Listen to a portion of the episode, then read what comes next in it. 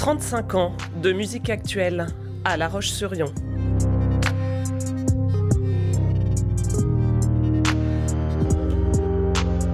Raconte-moi ton fusion.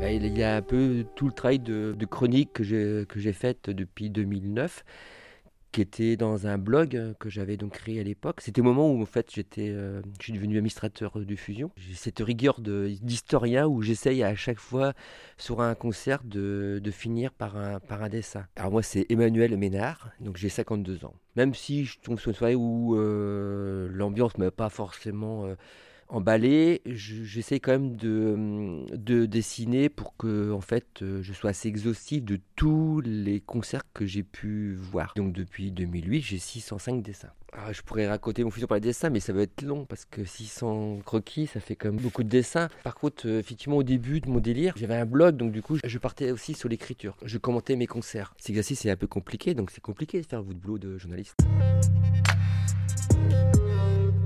Peut tomber sur quoi? On peut tomber sur concert de hum, Egyptian Project, c'était intéressant. C'était euh, un travail qui était fait avec euh, euh, Orange Blossom.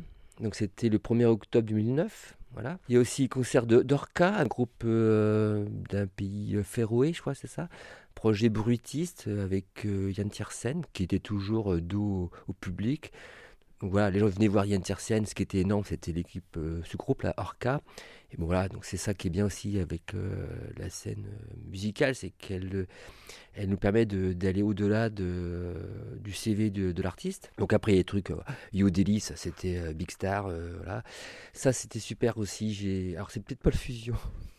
Une soirée magique, assez récente finalement, c'est celle des 30 ans. La salle n'était pas hyper bondée, mais on était tous heureux de faire la fête, de danser. Même à la fin, il y avait, après que les trois concerts aient eu lieu, il y avait Benoît qui faisait le DJ, donc on se sentait chez nous quoi. On avait déplacé les, les meubles, les fauteuils, et puis on dansait un peu partout. Ça, c'est un moment magique. Bah, elle était attendue, donc on est impatient d'être dans cette salle.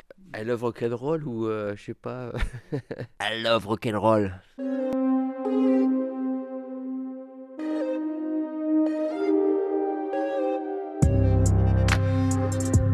Portrait intime d'une salle mythique. C'était Raconte-moi ton fusion. Une série à retrouver sur fusion.com.